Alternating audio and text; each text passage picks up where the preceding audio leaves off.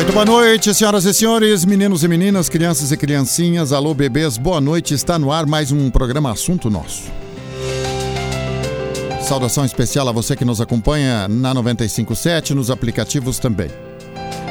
Lembrando sempre que nós somos Arauto. Você pode ler as notícias no portal Arauto também. Amanhã nós temos edição Jornal Arauto impresso, sempre nas terças e nas sextas-feiras.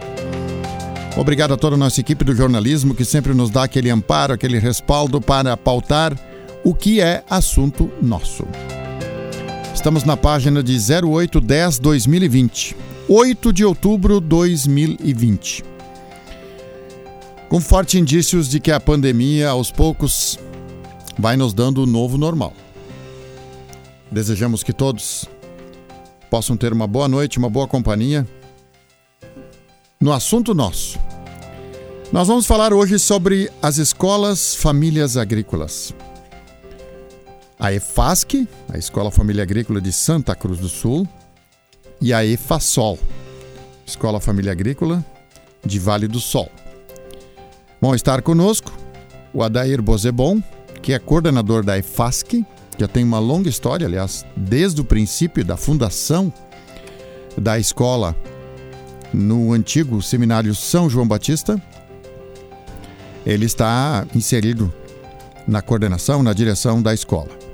E também nós vamos falar com o Ismael Gomes, que é o coordenador da EFASOL, que é a Escola Família Agrícola em Vale do Sol. Adair, parabéns pelo trabalho. Nós estamos hoje honrados em te receber aqui enquanto que o Ismael está tá se deslocando, mandou uma mensagem agora, está em deslocamento, ele que mora em Veracruz. E nós, nós temos uma honra muito grande de receber você hoje, é, com todo esse trabalho já assinado, respaldado, carimbado é, na Escola Família Agrícola, na EFASC, nossa querida EFASC. Muito boa noite, honrados em te ter aqui hoje para falar desse projeto tão importante. Boa noite, Pedro. Boa noite a todos os ouvintes da Rádio Arauto. A honra é nossa. Muito obrigado pelo convite. A gente sempre fica muito feliz quando é lembrado também. Sim. E principalmente num programa de rádio desse que tem uma enorme audiência e vai por toda a região, porque é importante a gente levar essas informações, né, e o que vem sendo desenvolvido também na educação voltado à juventude do campo, né, e às famílias agricultoras. Então, um forte abraço aí a toda a juventude, a todos os agricultores e agricultoras que estão nos escutando também através desse momento importante para a gente aqui. Muito obrigado. Sim.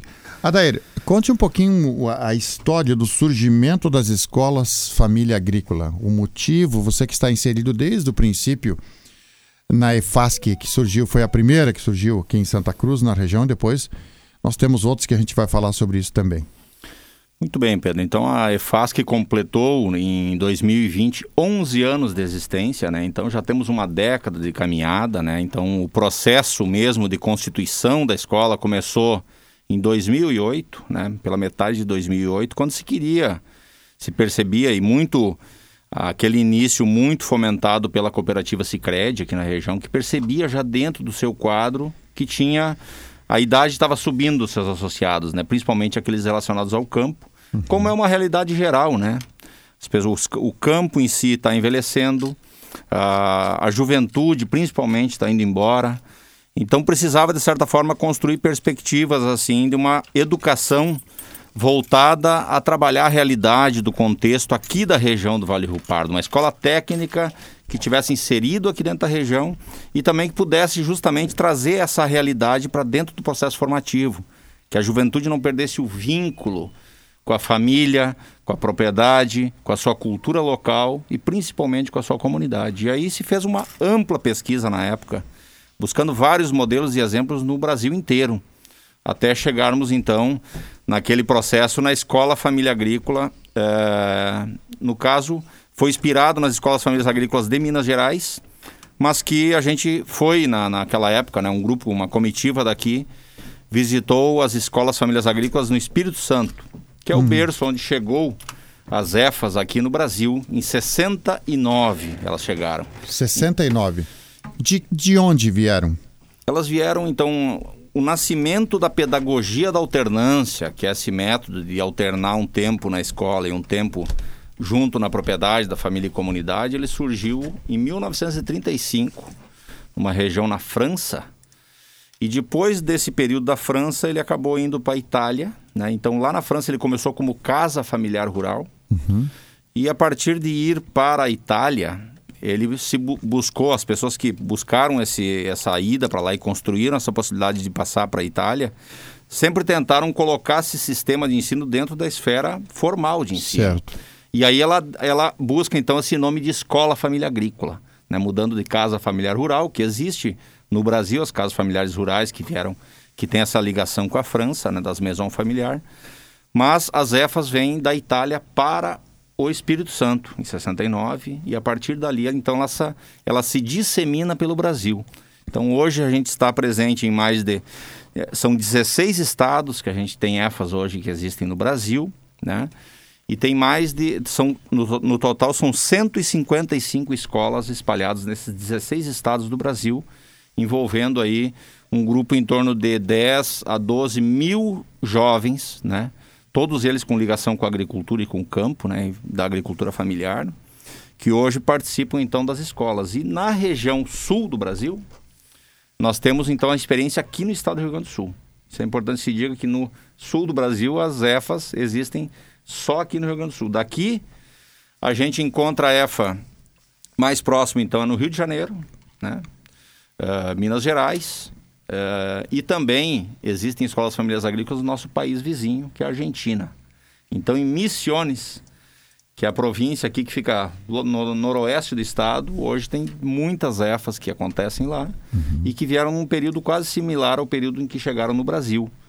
Né? E, e, digamos, as EFAs mais próximas que a gente tem da gente é na Argentina, que fica em torno de uns perto de 500 quilômetros daqui, do nosso Vale do Rio Pardo, né?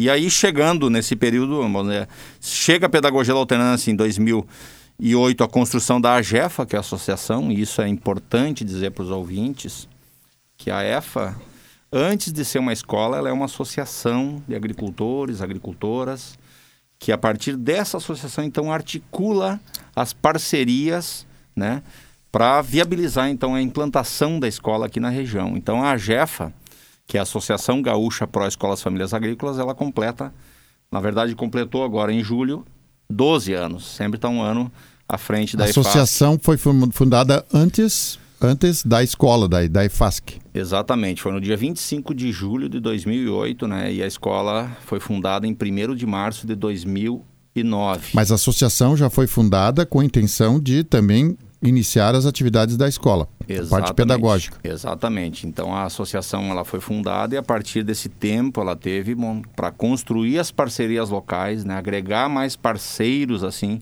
para que pudessem viabilizar a iniciativa e também fazer todo esse processo de adesão das famílias, né? E na época as assembleias de núcleo do Sicredi foram essenciais nesse sentido de mobilizar as comunidades para então ajudar a construir a EFA, né? A EFA não é uma proposta que ela tem um padrão e chega pronto. Uhum. Ela vem sendo construída conforme cada realidade. Isso que é, o, que é o bacana da proposta da EFA, que ela, ela tem justamente o contexto onde ela está inserida. Então as pessoas, ao longo desse tempo, ajudaram muito a construir a escola, né? Então hoje, a grande comunidade escolar da, da EFASC é quem de fato faz ela acontecer, que é a associação, que tem os pais e mães, jovens egressos que constituem ela. São as famílias, os pais, mães, avós e avós, quem está em casa, na, na, no grupo familiar, os jovens, né, que são a base da, e aliás o motivo da existência da experiência da pedagogia alternância no mundo, são os jovens, né, e também as entidades parceiras, que são fundamentais nesse processo de mantença e apoio institucional, uh, enfim, de todas as formas para a gente colocar. Então é um grande agregado e a gente coloca que a Escola Família Agrícola ela nasce porque ela tem uma demanda e um interesse regional na existência dela. Porque quando não se tem mobilização em prol dela, automaticamente ela deixa de existir. Ou seja, antes do, dos alunos, do adolescente, do jovem sentir essa necessidade, os pais e a sociedade em si, os adultos, já sentiram essa necessidade de buscar essa alternativa. Ismael Gomes, coordenador da EFASOL. Seja bem-vindo, boa noite. Boa noite, Pedro. Boa noite, Adair. É uma boa noite a todos os ouvintes da rádio. É uma alegria a gente estar aqui poder conversar um pouco sobre as nossas escolas, né? E a gente agradece muito ao convite e, E esperamos que seja uma boa noite aí para a gente conversar. Bom, o Adair tem uma história já que ele contou, né? Desde o início, ele faz parte da fundação, desde a associação, né? E Ismael, a sua história e a, a história da EFASOL, como começou, que depois nós vamos entrar para a parte técnica, para a parte pedagógica, de como funciona, como é que foram os primeiros, como é que atuam hoje os, os formados já nesse, nesse período todo. A sua história e a história da EFASOL. Então, eu acompanho a história das EFAS no Rio Grande do Sul desde o início, né? É, um dos coordenadores lá, colega do Adair em Santa Cruz, é o Antônio, que é meu irmão. E desde a fundação lá do, do período de 2008, quando se começou a pensar a, a EFASC, né? Eu acompanho com olhares de interesse e admiração pelo processo que, que essas escolas é, fazem do ponto de vista comunitário, né? Da, da, da junção de pessoas interessadas em fazer um processo educativo diferente e, e, e ligado à realidade, né? É, no período, em 2008, ainda estava estudando graduação, estava fazendo pedagogia em Porto Alegre é, e, e, acompanhei o processo mais à distância como observador. E aí, em 2012, eu vim é, de volta né, para a região, eu sou de Santa Cruz e é, voltei para trabalhar em Veracruz, na rede municipal. E aí começou uh, a sentir-se a necessidade regional de ter mais uma escola. Né? Aí faz que causou um, um, um movimento né, regional de interesse e de uma demanda de jovens poderem estudar é, nesse curso, nesse modelo de escola uh, ligado à realidade da agricultura familiar em nossa região. Né? E uhum. aí é, passou 2012, 2013 e começou-se a, a, articular né, a escola em Vale do Sol, porque Vale do Sol é, já é um município também agrícola e a, e a gente vi, é, está no, no, Vale do Rio Pardo, é, que são 23 municípios, né, e a grande maioria com, com essa raiz é, na agricultura. É, e aí começou a se pensar, o Adair é um dos, dos, dos caras que vai se, se dedicar um baita tempo né, para ajudar a a pensar e Fasol, em Vale do Sol, mas também nesses municípios é, onde ela está atuando hoje, na região Centro-Serra e na região serrana também de Gramado Xavier, Herveiras, enfim.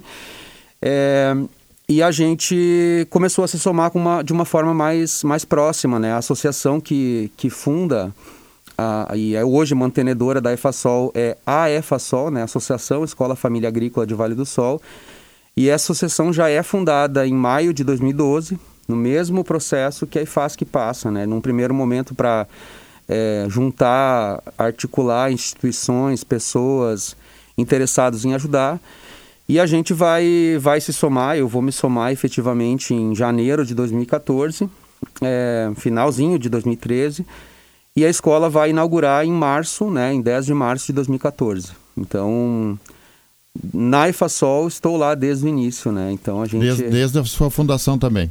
Também. Para que o ouvinte entenda uma escola, a família agrícola, você, o Adair já falou antes da associação, tanto no Vale do Sol como também em Santa Cruz, a associação sempre é formada antes da escola ser fundada. Quem participa de uma associação desse, desse porte, ou quem, quem, quem são as pessoas, como elas são, sim, como elas são inseridas? Muito bem. Então, assim, no momento em que as famílias uh, vão até a escola procurar, né? E agora nesse período está, vão começar as inscrições a serem abertas na EFASC, né? EFASOL já está aberto o processo de inscrição. Todo esse processo de funcionamento da EFA é relatado para cada família, né? Claro, antes da pandemia, né? Agora vai ser num formato um pouco diferente, né? Uh, mas o que, que a gente coloca nesse processo de apresentação da escola? Quais são os compromissos que estão colocados para a família em participar de um processo da Escola Família Agrícola, né? A gente sempre diz que o nome família ali ele não está só para bonito no nome da, da EFA, né? Ele está ali porque a família ela tem que participar uh, diretamente dentro do processo formativo. Então o estudante fica uma semana na escola, a semana seguinte ele está com a família. E nesse momento que ele está lá, a família é quem coordena e media todo o processo formativo do estudante. Bom, vamos pegar um lado espiritual um pouquinho da, do surgimento da EFASOL, da, da EFASC, uhum. nossa Escola Família Agrícola. É, quando a gente olha a história do Seminário São João Batista, muitas famílias, muitos talvez é, tiveram alunos lá e que não, não viraram sacerdote, mas são hoje ótimos gestores, pais de família, porque uhum. tiveram uma base. Uhum. As famílias, a gente sabe historicamente que a Igreja Católica, através do Seminário de São João Batista também, a Diocese de Santa Cruz, muitas famílias passaram, celebravam, enfim. Essa, essa história familiar, parece que aquela casa, o, o Seminário de São João Batista, ele parece que ele atraiu e ele fortaleceu o vínculo familiar. Hum, parece que é um espírito que levou para isso e fortaleceu esse vínculo familiar por ele ter surgido no seminário de São João Batista. Eu estou falando da parte espiritual, dessa energia boa que se constituiu pelo lugar, local onde foi fundada a escola. Sim, não, com certeza, com certeza. É um espaço bem simbólico e muitas pessoas que se aproximaram, inclusive, da escola como apoiadores, né?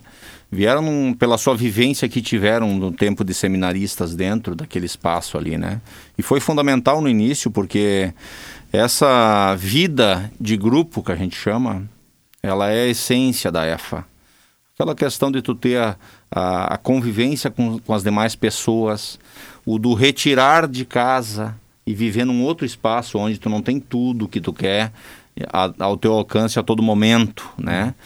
Ter responsabilidade, saber que tu tem horário a ser cumprido e tu não vai, ninguém vai ficar lá com uma sineta tocando. Aliás, na EFA não tem sineta para chamar horário, né? vamos dizer, para condicionar o horário de chamada, as pessoas têm uma responsabilidade e em todos os espaços que tem horário, a turma em si, o grupo, né, espera que todo mundo esteja presente. Então, é um respeito mútuo comigo e de, de e para mim para o outro, né? Sim. Mas essa questão da solidariedade ela é muito presente dentro da dinâmica da escola família agrícola e, e também eu acho que esse envolvimento da família no processo formativo, né? Então, claro. que nem eu estava colocando, os jovens eles eles vêm para a escola e a gente já coloca diretamente para eles, para a família, que não é apenas matricular o jovem na EFA. Quem se matricula na EFA é a família como um todo. Sim. Né? É o pai, é a mãe, é o avô. Uh, e trazendo essa responsabilidade de participação, né? Porque muitas famílias no início perguntam: pô, mas como é que eu vou ficar em casa com o jovem uma semana e ser quem vai uh, ser o professor dele né, na, na, condução das atividades em casa e orientação. Né? E aí a gente fica nessa dúvida e aí a gente comenta assim, bom, uh, o senhor sabe a história da propriedade? Pô, sei demais a história da propriedade. O senhor sabe como se produz milho? Pô, milho total, sei tudo. O senhor sabe como faz a criação de porco? Sei. É esse saber que a escola precisa Eu... e que a família pode contribuir no processo formativo. É, professora Dair, e para você também, Ismael, já depois você pode complementar também. O que, que é a sabedoria é, dos agricultores que têm seus filhos hoje é, traz para dentro da escola e como a escola se adapta também à diferença de culturas na produção?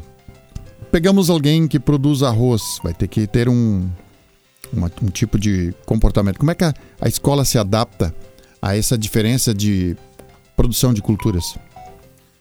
Bem, na, na, pedagogia da alternância, né, a, a, construção do conhecimento, a gente coloca que o ponto de partida é o saber popular, é o saber existente lá na família, né? Tanto que essa semana é um momento bem propício para colocar isso, a gente tem um instrumento pedagógico, né? são vários instrumentos pedagógicos na dinâmica da pedagogia da alternância que fazem essa ligação entre os dois tempos formativos, né? Então, na verdade, não são, não é um tempo de escola e um tempo em casa parado e depois retorna para a escola, não. São ambos são tempos formativos dentro do processo de formação da EFASC, né? Uhum. E da e da EFASOL também, da pedagogia da alternância. Então, o jovem, ao ir para casa, ele leva um plano de estudo esse plano de estudo, ele faz uma pesquisa sobre a realidade. Nessa semana que aconteceu, agora, hoje à tarde, inclusive, com a turma do primeiro ano, houve a colocação em comum. Então, segunda-feira na EFA, a gente senta e os estudantes trazem todo o estudo que fizeram da sua realidade com a sua família ou com a comunidade, a partir de todo o saber e conhecimento que tem naquela realidade. E partilha então isso com os monitores da escola, os professores da escola, para a partir daí, então, Pedro, começar o processo de construção do conhecimento, para que cada área se mobilize, então, para trazer elementos que vêm dessa realidade, dessa sabedoria, das diferentes sabedorias. E eu vou te dizer que essa é uma grande riqueza do processo formativo, essa diversidade de situações, diversidade de realidades, cada um planta de uma forma e não seria diferente, porque se tu está na região serrana, o clima é diferente, a terra é diferente do que uma região de várzea, por exemplo. Então as tecnologias também são diferentes de trabalho e de produção o, de alimentos. Né? É, nesse contexto, a, a escola, esse estudo que vocês trazem hoje, por exemplo, os pais, enfim, é, a produção, ela teve uma evolução em algum, alguns, alguns momentos. Por exemplo, se estuda lá, bom, lá plantando tal, tal coisa em tal período não está dando muito certo. Mas talvez por um longo tempo, tempo se insistiu nisso porque achando que era assim. Mudança de clima, enfim. Essas culturas, isso que você está trazendo, uhum. dos alunos trazer de casa a experiência daquilo que aconteceu, ele pode mudar a produção daqui para frente em, alguma, em alguns momentos, em alguns setores? Com certeza, não. Essa, essas idas e vindas elas são permanentes. Então ele traz esse saber. Na escola é refletido, se traz o, saber, o conhecimento científico, né? A gente trata na mesma igualdade, mesmo pé da igualdade. O conhecimento científico não é mais do que o saber das comunidades. Eles têm que ser iguais, tratados em níveis iguais para construir novos saberes. Então ele vem na EFA a partir da sua realidade, reflete isso aí, melhora alguma, alguns aspectos e leva para casa também Sim. essas novas tecnologias. Então a gente vê em vários momentos assim que essas tecnologias, quando chegam lá, coisas, por exemplo, uma técnica de poda, né? Nas frutíferas em casa, que sempre foi feito num sistema, mas tem alguma coisa diferente que o jovem leva, né? Muitas vezes existe uma certa resistência, né, por parte dos pais, mães, no sentido de aplicar aquilo. Mas uh, todo jovem da EFA tem uma, uma unidade experimental, que a gente chama, que é o espaço onde ele pode aplicar essas coisas que ele aprende na escola, uhum. junto com esse saber que tem da família. E com o tempo que a gente percebe, Pedro, é que isso vai se ampliando nos outros espaços da propriedade. Começa a aplicar lá uma, uma poda deu certo a poda e vai ampliando isso para outras culturas e a gente diz que esse círculo eh, de aplicação desse conhecimento e dessa troca que acontece com a escola, ela acontece, ela vai ampliando na propriedade e atingindo outros pontos, né? Além de o jovem, ao finalizar os, os três anos da escola, todos eles elaboram um PPJ, que é um projeto profissional do jovem. Então o jovem ele sai da EFA eh, com um projeto para a propriedade com perspectivas, com objetivos a curto, médio e longo prazo, um plano de melhorias, com tudo que precisa melhorar na propriedade eh, dentro desse período, inclusive com projetos, uh, de, com a sua viabilidade econômica, financeira, técnica, um amplo estudo que ele faz. É, e, a gente até questiona se é um PPJ ou é um PPF, assim, porque não é construído só com o jovem, ele é construído com a família toda. Sim. Senta na, na, Sempre tem esse momento de discussão na família, né? Do café, é, na hora do almoço, então ele é construído ali e eles são aplicados. Né? Isso eu tive o prazer de estudar no mestrado, inclusive na minha pesquisa, sobre o PPJ, e o índice de aplicação dele né, é altíssimo assim nas propriedades, porque justamente tem um envolvimento da família, né? A gente vive numa região da agricultura familiar, onde a decisão não está em uma pessoa, né? Diferente de uma empresa, tu tem alguém que é o dono da empresa e ele define, vamos fazer assim, vamos fazer assado. Na agricultura familiar, quem define é o círculo familiar que está ali colocado, né? uhum. né? Algumas decisões não, não podem ser tomadas sozinho, porque não vai ser uma pessoa sozinha que vai ter que executar depois. Vai sempre precisar da ajuda de, de mais pessoas, né? E Sim. nesse sentido, a gente percebe que esse envolvimento ele acaba também contribuindo nessa inserção do jovem na vida produtiva na propriedade, Sim. interferindo nela diretamente. O Ismael queria complementar. Não, então, eu queria justamente trazer, Pedro, assim, que é, essa troca ela é constante, né? Esse, esse, essa troca de ideias, né? Eu acho que a, a grande a grande sacada desse modelo de trabalho é justamente essa, essa regionalidade, né, uh, onde jovens vêm de diferentes lugares, com diferentes culturas, diferentes realidades e diferentes relações familiares. Né? Então, eles estão trocando, os professores estão trocando, a gente está o tempo todo em aprendizado também com esses jovens é, e com essas famílias. Né? E o que acontece? É, com o passar do tempo da formação do jovem durante o, o processo que ele passa na escola, ah, gradativamente o jovem vai tendo que buscar espaço. Um dos acordos iniciais para a entrada do jovem na escola é que a família ceda esse espaço que o Adair falava, que tem um espaço que é dele. E essa é uma negociação que a gente traz como pré-requisito com os pais, com, os, com as mães, é, de dizer assim, olha, é o seguinte, ele vai precisar de uma área experimental.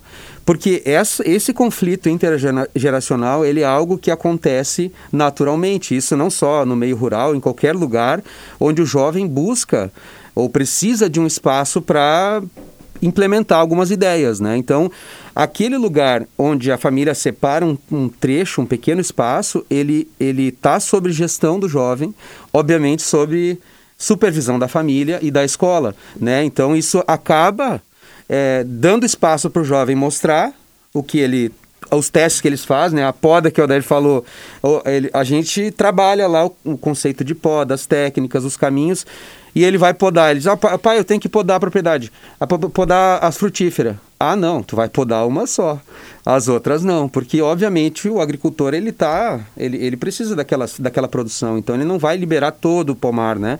Mas ele poda uma, e aí aquele pé... Produz mais. E aí? Aí ele, opa, mas então é, então vamos tentar nas outras. Deixa né? eu fazer uma, uma colocação para vocês dois como professores. Quando a gente escuta e vê o que a Escola Família Agrícola tem, o, o aluno fica, depois nós vamos falar sobre esse contexto, fica um período em casa, outro período na escola. Ou seja, quando ele vai para casa, ele faz a prática, ele está praticando. Até onde as escolas famílias agrícolas ensinam hoje e trazem para a pedagogia é, algo importante que talvez está em falta no mercado. Cursos técnicos com oportunidade de praticar. Digamos alguém que queira ser é, lojista, quer ser vendedor, ele está ali num curso técnico de alguma coisa, um gestor, ele está num curso técnico em qualquer ambiente, coisa, qualquer profissão que exista. Tem oportunidade de fazer um curso técnico, ou seja, fica um período na prática, outro período na sala de aula.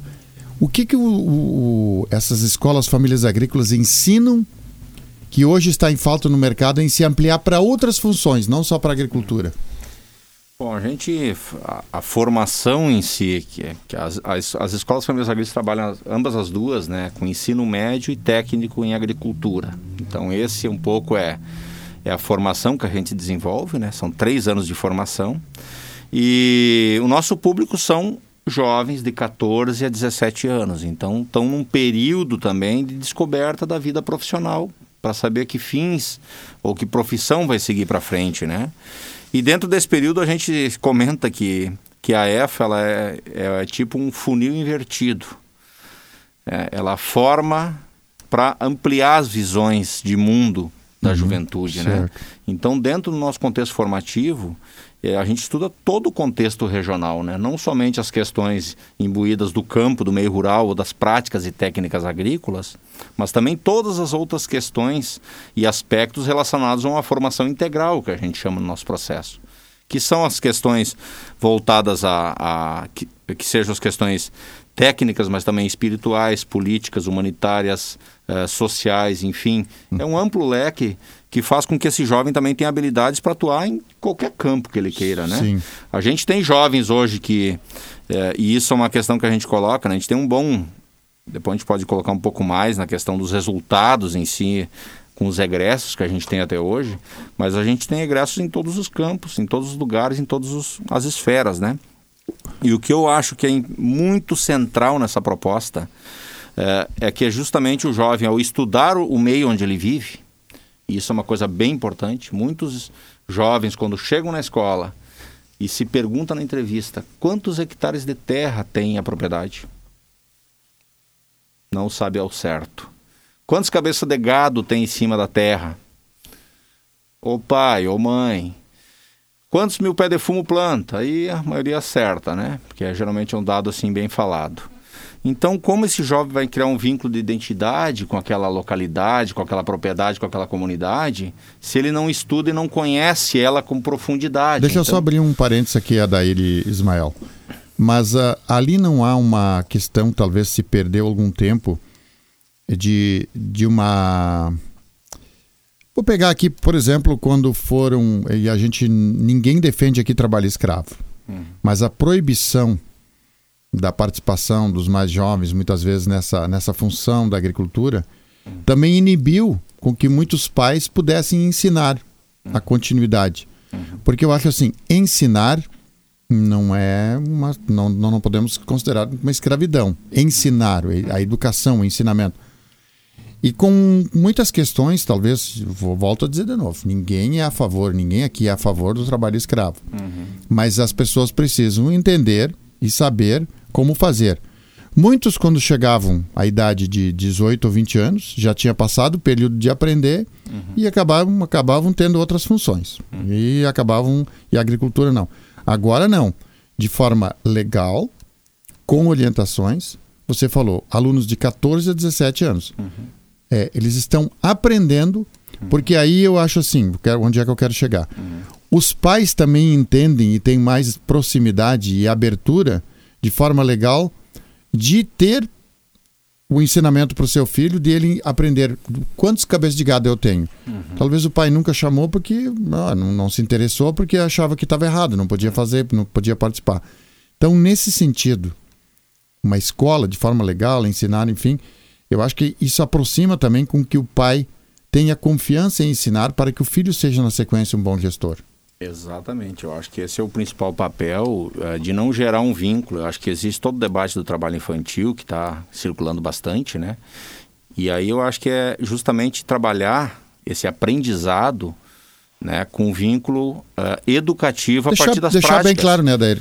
Tem, tem, se sabe que muitas crianças são usadas é, por adultos, por uhum. talvez por, por pais ou por, por adultos, enfim, para produzir para ganhar dinheiro, para produzir. E esse é o problema. É, esse é, esse é um problema. Isso é não problema. pode acontecer. Agora, Exato. uma pessoa está lá se ocupando para aprender a dar continuidade e ser um gestor uhum. Eh, de, da produção, aí é uma outra questão. Sim. E, e é justamente não, ter, não, não pensar que vai é, trabalhar com questões que possam ser perigosas, né? Eu acho que a, o aprendiz, o jovem, a criança, precisa sim estar atuando é, aprendendo, na verdade não é atuando, né? Está aprendendo junto com a sua família, mas na condição de aprendiz. Eu acho que essa é a, é a grande diferença, né? Ele tá, ele é um aprendiz. Ele não é, não vai, não vai estar tá lidando com agrotóxico, não vai estar tá lidando com maquinário pesado, não vai, ou pelo com menos... coisas não, de risco. Com coisas de risco. E, essa, e esse é o cuidado e é a diferença né, do Sim. aprendiz. E a, e a mesma coisa assim, ele não é o responsável por tocar o processo, né? Sim. Ele está sob organização e tutela de um adulto responsável, seja quando está no período que está na escola, seja no período que está em casa, por exemplo, no, no, nosso contexto das escolas, né? Então... Mas vamos, vamos fazer o caminho contrário também. Eu percebi assim que muitos pais talvez não dominavam a tecnologia, não eram encantados pela tecnologia, e ao ver seus filhos nas escolas famílias agrícolas acabam se encantando e modernizaram a propriedade. Uhum. Não acontece isso seguido? Acontece, acontece. Eu acho que assim a intenção do jovem nesse processo é ele fazer com que a família também participe desse processo de reflexão e de, problema, de problematização com relação à realidade. Uhum. E isso é uma coisa que eu acho que nesse papel que nós estamos falando desse apego, dessa construção de saber o que é feito, de como é feito no campo, é um papel que eu acho que a escola tem deve, deveria ter. Né? Que bom fosse todas as escolas tivessem esse processo assim de conduzir que os estudantes pudessem pesquisar a sua realidade e a partir dela começar a mudar. O que eu vejo assim que os jovens, ao mesmo tempo que aprendem com as famílias, também levam um conhecimento para casa, dialogando com a escola. Os pais precisam estar de mente aberta também para aceitar o que de novo se aprende, né? Não, com certeza, com certeza. E isso é, é, é muito exigido no processo, porque muitas das perguntas que os jovens vão buscar resposta eles não têm por si próprio. Uhum. Essas perguntas só o pai ou a mãe ou o avô que conseguem dar.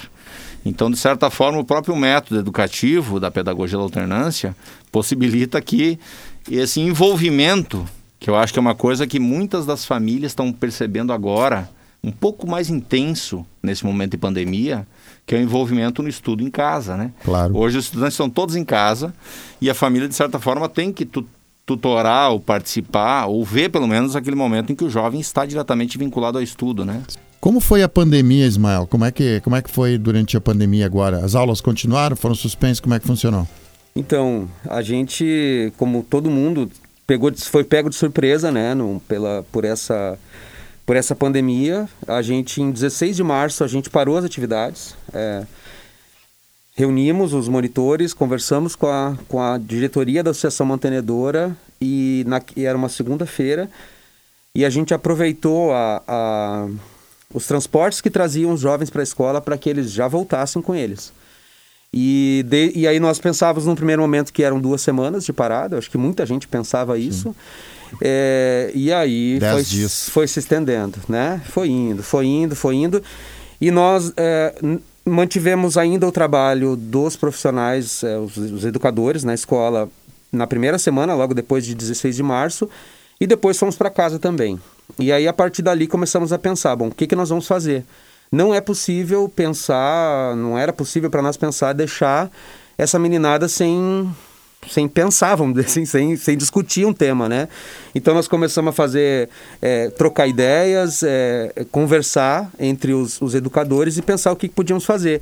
E aí nós pensamos, bom, o plano de estudos, que o Adair falava antes, que vai para casa, é feito em casa, pela família. Então nós pensamos assim, bom, nós temos uma coisa, nós temos uma, uma, uma atividade que é em casa. Então vamos começar por ela, vamos continuar por ela, né? Então foi o que a gente fez. A primeira, primeira ideia foi enviar, né? E primeiro fizemos contato com as famílias, com por e-mail, WhatsApp, telefone, do jeito que foi possível, é, para ver, ver, pensar como faríamos isso e, e mandamos uma pergunta. E aí, o que está afetando essa pandemia na casa de vocês? E o que, que a seca está afetando? Porque era a, a, o período também, né, que estava ali. Superamos tudo isso. É. E aí, e aí começou a vir a resposta. E nesse meio tempo a gente começou a, a acompanhar também o movimento das outras escolas, o movimento de tudo que estava acontecendo e fomos organizando é, um, um, plano de formação alternativo adaptado a essa realidade. É, a gente enviou o nosso laboratório inteiro de informática para as casas dos jovens que não tinham computador é, notebook, computador de mesa, o que foi necessário. É, fizemos levantamento de qual tipo de plataforma eles usavam, ou telefone, porque isso tem que adaptar também, né, o que tu vai mandar. É, o telefone, um, um, tablet, um computador, que tipo de, de mecanismo vai usar e qual a qualidade da internet, né? E aí a gente tem um desafio nos nossos meio, no nosso meio rural, a internet é, é muito ruim, né? É muito ruim, para não falar que não existe.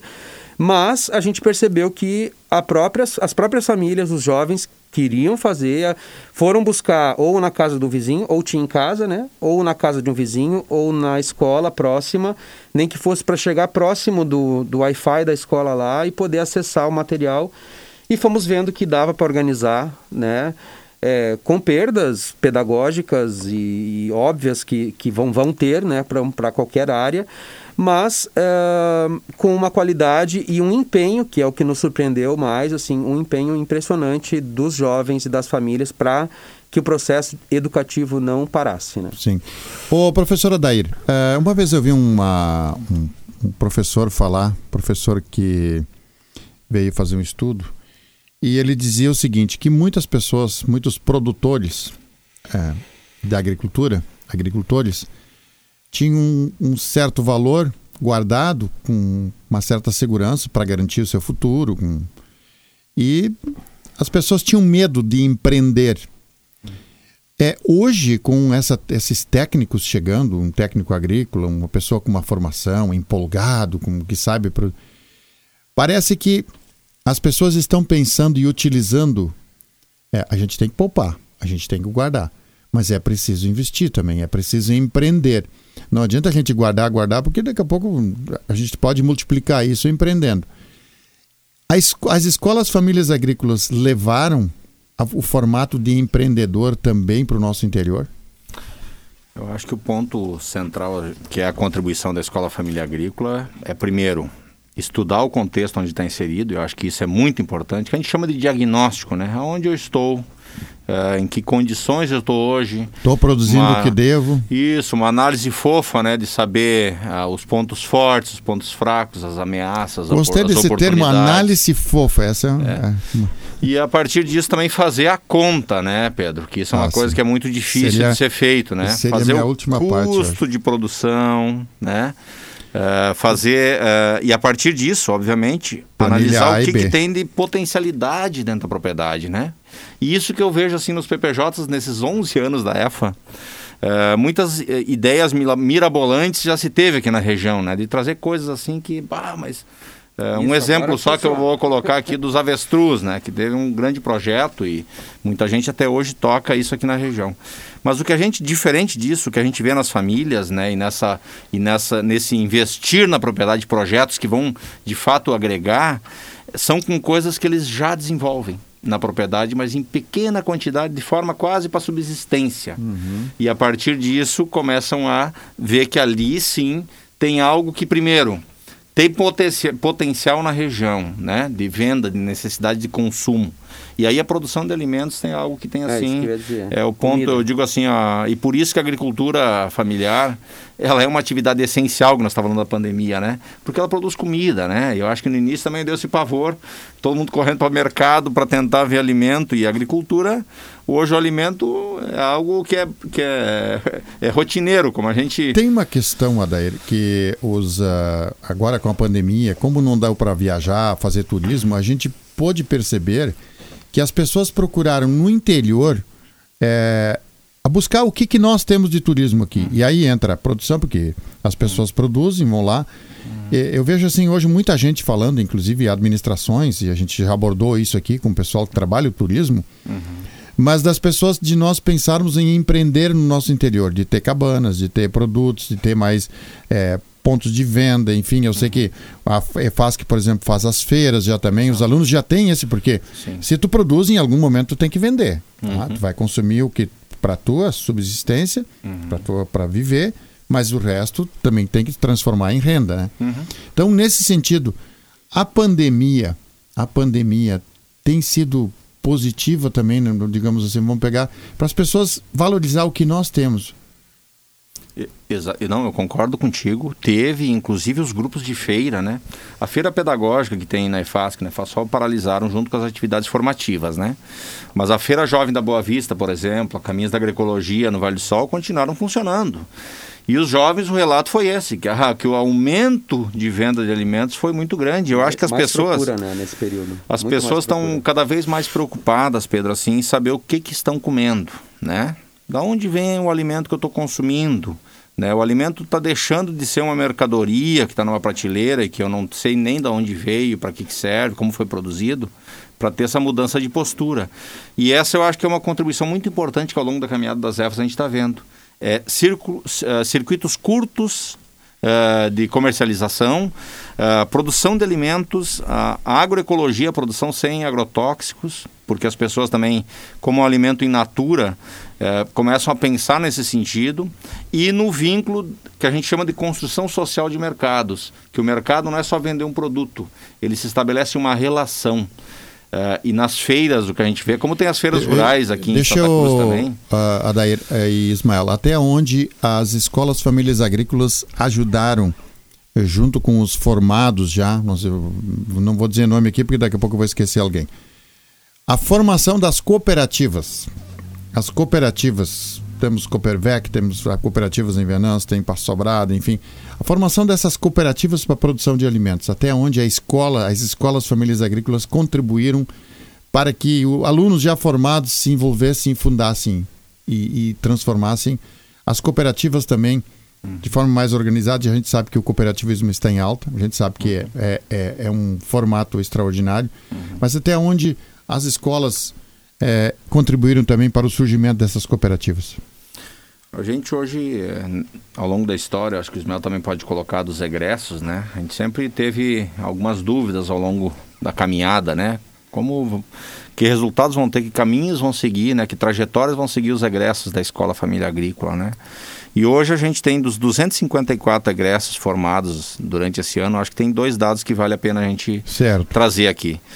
Primeiro que a gente uh, acabou nesse tempo uh, percebendo assim que com a criação desse vínculo de identidade com o campo, uh, onde as pessoas sintam orgulho de ser agricultor, orgulho dos pais, das mães e do, e do meio rural como um todo, né? sabendo a importância dele para o desenvolvimento regional.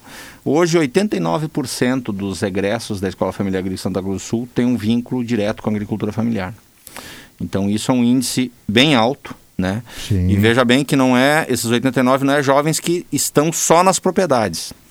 A gente trabalha com esse conceito, Pedro, porque a sucessão na propriedade ela é algo que acontece e que pode acontecer, mas hoje nós temos jovens com aquele período de idade que eu coloquei, de 14 a 17 anos, que estão começando a sua vida profissional, e as famílias, uh, muitas delas os pais têm 40 anos, 42 anos, então o termo suceder ele é um termo um pouco equivocado, assim, porque esse jovem não vai lá substituir os pais na propriedade. Ele vai continuar com eles durante muito tempo ainda. Ele vai é, continuar, então ele vai se envolver na propriedade, mas também seguindo outros caminhos, né? E nós temos vários exemplos de jovens, né? E tu conhece, inclusive, muitos, né? Que hoje tem um papel estratégico para a promoção do cooperativismo, para auxílio às cooperativas da, de maneira geral, assistência técnica, uh, distribuição de alimentos. Então a gente tem vários jovens que estão ajudando em outras pontas uh, da cadeia produtiva da agricultura aqui na região,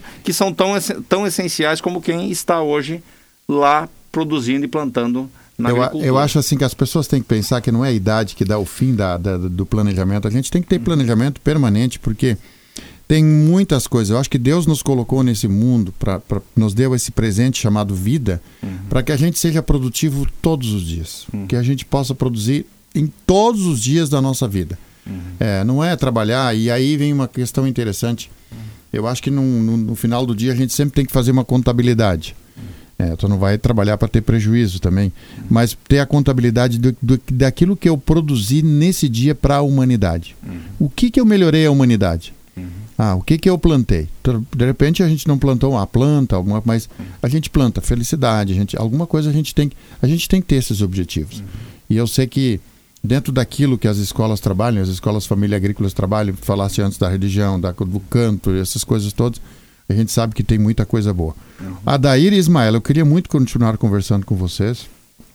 Terminou o nosso tempo. Não é possível. Terminou, terminou o nosso tempo. Sinal que estava boa a conversa, é. né? Quando o tempo passa eu, rápido, a conversa é, é, boa. Eu quero convidar vocês mais vezes. É um, é, um, é, um, é um público interessante. As escolas fazem um baita trabalho. Sucesso para vocês aí. E que possamos sempre, cada vez mais, as escolas Família Agrícola ter é, mais evolução ainda. Obrigado pela visita. E eu espero vocês mais vezes, viu? A gente agradece o espaço, Pedro, e eh, pode contar com a gente, chama nós que a gente dá um jeito de estar tá aqui para conversar. E Adair, bom muito, retorno para os seus lares. Muito obrigado, muito grato pelo espaço. Acho que foi um prazer estar aqui, né, conversando sobre o assunto que é a nossa região, né? Hoje, grande parte da tem quase 37% da população está no campo hoje vivendo e muitas cidades são cidades que, que, que vivem do rural, né? Então é importante estar discutindo esse tema. E também só deixar um recado assim que as inscrições, né? Uh, estão abertas para quem, para a juventude que quer participar no ano que vem desse processo, conhecer mais a EFA, a EFASC e a FASOL. A FASOL já está com as inscrições abertas. A EFASC, então, as inscrições vão começar a partir do dia 12 de outubro Tá? Então a gente pede assim que o Facebook da escola, que é o portal que a gente tem de comunicação, lá todas as notícias são em primeira mão. Certo. Então dia 12 visitem a página da, da EFASC e façam então, sigam o processo de inscrição que vai ser lançado nesse dia. Um abraço. Um abraço. Obrigado. Boa noite a todos. A partir da semana que vem, então, sempre nas segundas-feiras, o assunto nosso das 20 até as 21 horas. Assunto nosso em três blocos e nas terças-feiras sempre o Arauto Saúde. Segundas-feiras, assuntos gerais e na terça-feira a saúde tem o seu destaque também no Arauto Saúde. Grande abraço para todos. Amanhã, às 6 horas da manhã, estarei de volta no, na, na, bancada aqui para apresentar o Prosit WhatsApp. Boa noite. De interesse da comunidade, informação gerando conhecimento, utilidade